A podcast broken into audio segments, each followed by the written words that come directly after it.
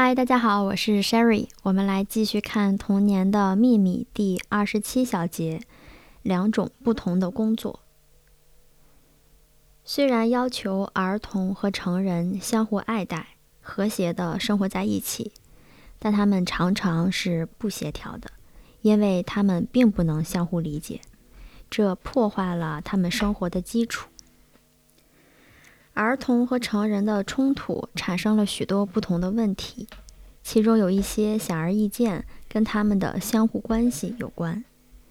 成人在生活中有一个复杂和强烈的使命要完成，要成人使自己适应儿童的节奏和精神事业，中断自己的工作来满足儿童的需要，这对他来讲已变得越来越困难。另一方面，日益复杂和紧张的成人世界跟儿童不相协调，与当代文明的人为特征形成强烈对照的是，我们可以回忆起原始人简朴和平静的生活，在那里，儿童可以找到一个自然的庇护所。在这个社会里，儿童跟以平静安宁的方式从事简单工作的成人相接触。儿童的周围就是家畜和他可以随意触摸的其他东西，他可以做自己的工作，而不必害怕遭到反对。当他感到疲倦时，他就躺在树荫下睡着了。但是，文明慢慢地把自然环境从儿童那里收了回去，所有一切都规定的有条不紊，节奏迅速，并受到限制。不仅节奏加快的成人生活是儿童生活的障碍，而且机器的出现像旋风一样刮走了儿童最后的庇护所。儿童不能再进行他应该从事的自然活动。对儿童过分的照料，主要是防止他的生存遇到危险。它不断的被扩大，以致越来越严重的损伤了儿童。现在。儿童就像一个流放在世的人，孤立无助，并且受到奴役。没有一个人想为他创设一个适宜的环境，或者考虑他的工作和活动的需要。由于存在两种生活方式，儿童的生活方式和成人的生活方式，为此我们必须深信存在两种截然不同的社会问题。和两种基本上不同的工作类型。成人的工作，成人要履行自己的任务，即建立一个超自然的环境。他必须用他的智慧和外在的努力进行生产劳动。通常，这种劳动既是社会性的，又是集体性的。在从事工作时，一个人必须遵循有组织的社会规范。这些规律是人们自愿遵循的，以达到共同的目的。但是，除了那些社会习俗所需要的规律和作为不同文化源泉的规律之外，还有其他的规律。它们隶属源于自然本性的工作。这种规律对所有人和所有的时代来讲都是共同的。在所有的生物体中可以发现的规律之一，就是劳动分工的规律。在人类中间，它是必不可少的，因为他们不可能都生产同样的东西。跟个人工作有关的还有另一条自然规律，这就是效益规律。按照这条规律，他试图获得最大的生产效率而付出最少的精力。这是一条最重要的规律。与其说它体现了尽可能少干活的愿望，还不如说，它体现了人们能以最少的努力生产同样多的东西。这条规律也适用于对人的劳动给予补充的机器。所有这些规律都是有效的，即使它们并不能总是普遍的适用。由于一个人能支配的物质资源是有限的，他想使自己富有的愿望就产生了竞争。在野兽那里可以发现，为生存而进行的斗争随之产生。除了这些自然的冲突之外，还有由个人的奇变所导致的其他冲突，可列入其中的有，跟个人或物种的保存毫无关系的对财产的渴望。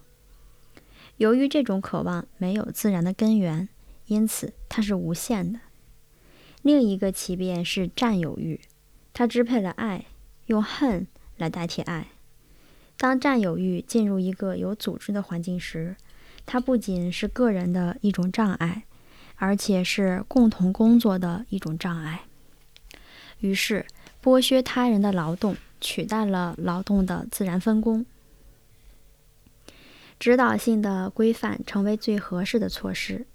它在权力的伪装下，把人类奇变的结果作为社会的原则确立起来。这样。谬误胜利了，它被当作人类生活和道德的一部分。在一种灾难性的阴影之下，人们并不认为所有的东西都遭到扭曲是一种阴影，相反，却普遍地认为这种随之而来的病患是不可避免的。儿童是生活在成人之中的自然人，他发现自己处于一个不相容的环境中。他跟成人的社会活动毫不相关，他自己的活动也跟对社会有用的东西的生产毫不相关。我们必须坚信这个事实，即儿童完全不可能参与成人的社会活动。如果我们把成人的劳动描绘成铁匠用沉重的锤子敲打铁砧，那十分明显，儿童不可能从事这种劳动。如果我们把脑力劳动描绘成一个科学家在一项困难的研究项目中使用精密的仪器，那同样十分清楚，儿童也不能对他做出任何贡献。或许我们甚至可以想到一个立法者在拟定新的法律，儿童从来也不可能替代成人去完成这种任务。儿童跟成人的这个有组织的社会是完全不相干的，他的王国肯定不是这个世界。对成人的那个建筑在自然之上的人为世界来说，他是一个陌生人。儿童是作为一个不合群的人进入这个世界的，因为他不能使自己适应于社会，既不能对他的生产率做出贡献，也不能对他的结构产生影响。更确切地说，他是这个公认秩序的打扰者。儿童是不合群的，因为任何地方只要有成人，即使在他自己的家中，他都是一个骚乱的根源。他对成人环境的不适应，由于这个事实加剧了。他天生好动，而且生来就不会放弃这种活动性。成人倾向于压抑儿童的活动。由于他们不希望被打扰，或者是被烦恼，他们就试图使儿童驯服。儿童被放在托儿所或者是学校之中，成人罚他到那些流浪地区，直到他达到能生活在成人世界的年龄，并不再会引起他人的烦恼。只有到了那个时候，儿童才被接纳进入社会。在这之前，他必须像一个被剥夺了公民权的人那样服从成人。儿童把成人当成他的主人和君主，必须永远服从他的命令，对这种命令不存在上诉。儿童必须从一无所有开始，开辟他自己的进入成人群体之路。跟儿童相比，成人像上帝一样伟大和强有力。儿童必须从他那里获得生活的必需品。成人是儿童的创造者、统治者、监护人和恩人，从来也没有任何人像儿童依赖成人那样完全依靠另一个人。儿童的工作，儿童也是一个工作者和生产者，虽然他不能分摊成人的工作，但是他有自己的困难。要完成重要的任务，即造就人的任务。新生儿孤弱，不能到处走动。但是这个幼小的儿童最终长成了一个成人。如果后者的智慧通过精神的征服而变得丰富起来，并闪烁着精神的光芒，那是由于他曾经是一个儿童。只有从儿童才能形成成人，一个成人不可能参加这种工作。与儿童被排除在外、成人的超自然的社会世界之外相比，成人更明确地被排除在儿童世界之外。儿童的工作截然不同于成人的工作，甚至我们可以说是对立的。这是在发展的过程中由心理能量所产生的一种无意识的工作。这是一种创造性的工作，它使人想起圣经对。正被创造出来的人的描述，但人是怎样创造出来的呢？人来自一无所有，他是如何通过所有的创造获得智慧和力量的呢？我们可以在每个儿童身上看到和承认这种惊人的事件的所有细节。我们的眼睛每天都注视这一奇迹般的景象。人一旦获得生命，在人最初创造时所发生的事情，在所有人的身上都会再呈现出来。因此，我们可以不断的重复说：“儿童是成人之父。”成人所有的力量都来自那委托儿童完成秘密使命的潜能。使儿童成为一个真正工作者的是这个事实。即他不会由于仅仅靠休息和思辨而发展成一个成人，相反，他在从事积极的工作，他通过不断的工作在进行创造。我们还必须记住，他是运用成人使用和改造过的同一个外界环境在进行这种工作的。儿童通过练习得以生长，他那建设性的努力构成了一种。发生在外界环境中的真正的工作。儿童通过练习和运动获得经验，他协调自己的运动，记录了他在跟外部世界接触时所体验到的情感。这一切有助于形成他的智慧。通过集中注意的听，并做出一些初步的、只有他自己才有可能做出的努力，他勤奋地学习如何说话。同时，经过不倦的努力，他成功的学会了如何站立和到处奔跑。在生长的过程中，儿童就像任何最认真的学生一样，遵循着一种进程表。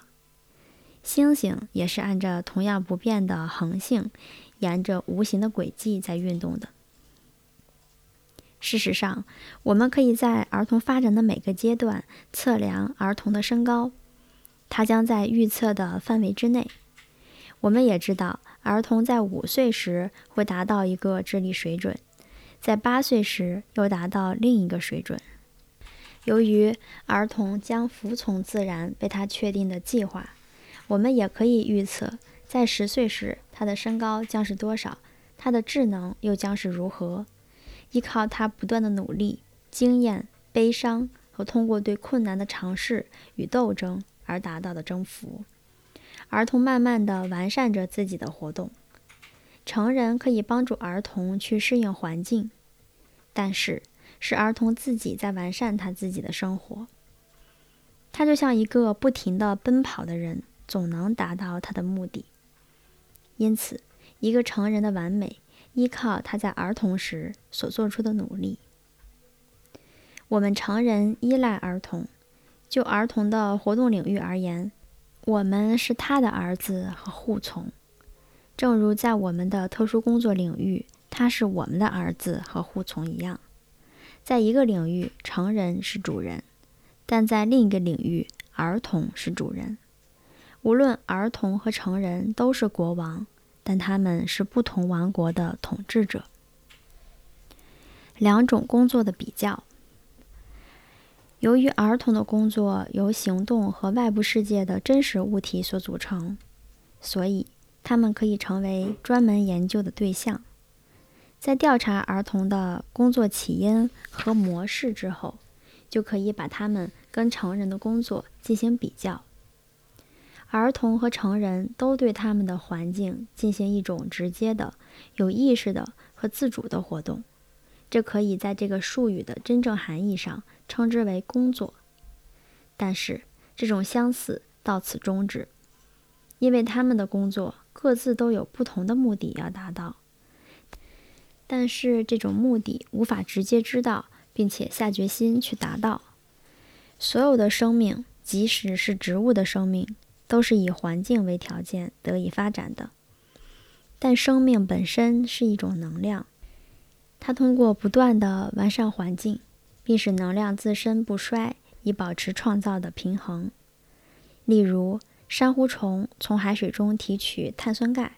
由此建造他们自己的保护性的覆盖物，这是他们活动的特有目的。但是在创造的总进程中，他们也建造了新陆地。由于这一最终目的远离他们的直接活动，所以我们甚至不提新大陆的问题，就可以了解到大量的有关珊瑚和珊瑚礁的知识。对所有的生物，尤其对人来讲，可以说是同样的道理。每个成人都是儿童创造性活动的产物。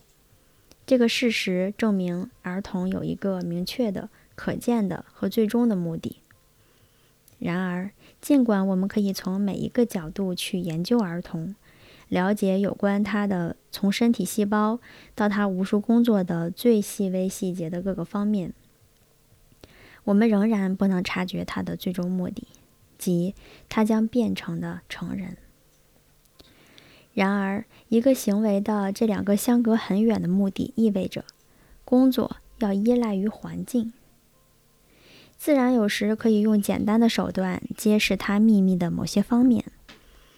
例如，在昆虫中，我们可以注意到真正的生产劳动的产品，其中之一是丝，这种光亮的线被人编织成珍贵的织物；另一个是蜘蛛的网。它由脆弱的丝组成，人们迫不及待地想要破坏它。然而，丝是蚕的产物，蚕是一个仍处于成熟过程中的生物，而蜘蛛网是成年蜘蛛的产物。这种比较会有助于我们认识到，当我们讲到儿童的工作时，并把它跟成人的工作相比较时。我们是在讲两种真正的活动，但在目的上是截然不同的。对我们来说，了解儿童工作的性质是重要的。当儿童工作时，他并不是为了获得某些进一步的目的而如此做的。他工作的目的就是工作本身。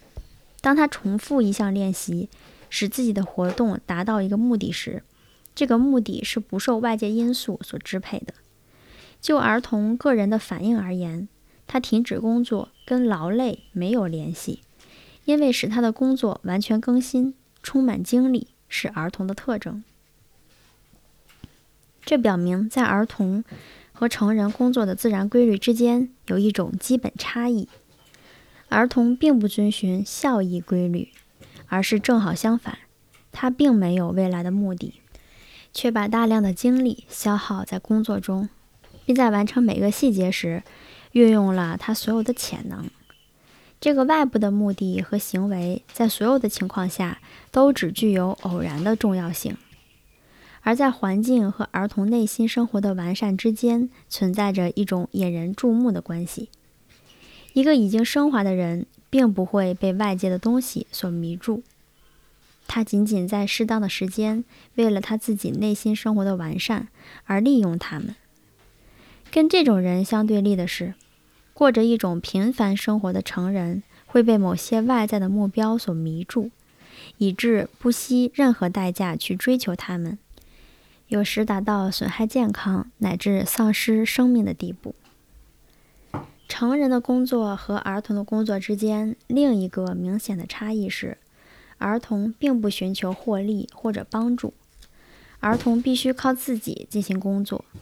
他必须完成工作，没有人能挑起儿童的担子代替他长大，儿童也不可能加快他的发展速度。一个生长中的生物特有的性质就是，它必须遵循一种进程表，既不允许推迟，也不允许加快。自然是严厉的，它会对由于功能奇变及反常，或被称作迟滞的病患所引起的点滴不服从的行为给予惩罚。儿童拥有一种驱动力，它不同于成人的驱动力。成人总是为了某些外在的目的而行动，这种目的要求他奋发努力和艰苦牺牲。但如果一个人要完成这个使命，他必须从他曾经做过的儿童那里获得力量和勇气。另一方面，儿童对劳累的工作并不感到疲倦，他通过工作得以生长，结果，他的工作增加了他的能量。儿童从不要求减轻他的负担，而完全由他一个人完成他的使命。他的生命完全在于促进生长的工作，因为他必须工作，不然就会死亡。如果成人不理解这个秘密，他们对儿童的工作的理解就永远不可能比过去理解的更多一些。他们在儿童工作的范围设置障碍，认为休息。将是他适宜生长的最大帮助。成人为儿童做每件事，而不让儿童按他所应该的那样活动。成人感兴趣于花费最少的精力和节省时间。由于成人更有经验和更敏捷，他们就试图给小孩洗手、穿衣、用手抱，或者是用小推车带着他们到处转，重新整理儿童的房间，而不让儿童插手。一旦给儿童留些余地时，儿童立即叫起来说：“我要干这个。”但是在我们的学校中，有一种适应儿童需要的环境，儿童会说：“让我自己做，这是对我的帮助。”这些话揭示了他们内在的需要。在这种矛盾的背后，隐藏着一个多么深刻的真理呀！成人必须用这样的方式帮助儿童。即他能够在世上活动，并从事他自己的工作。这不仅揭示了儿童的需要，而且揭示了他应该被一种生机勃勃的环境所围绕。这种环境并不是让儿童去征服或者取乐的环境，而是能使他完善他的各种活动的一种媒介。很明显，这种环境必须由一个了解儿童内在需要的成人来准备。因而，我们的儿童教育思想不仅不同于为儿童做所有事的人，而且也不同于那些认为可以让儿童处于一种完全缺乏活力的环境中的人的思想。因此，仅仅准备一些在体积上跟儿童相适应和符合他们需要的东西是不够的，成人还必须受到训练，以帮助他们。好的，感谢大家的收听，我们下一小节再见。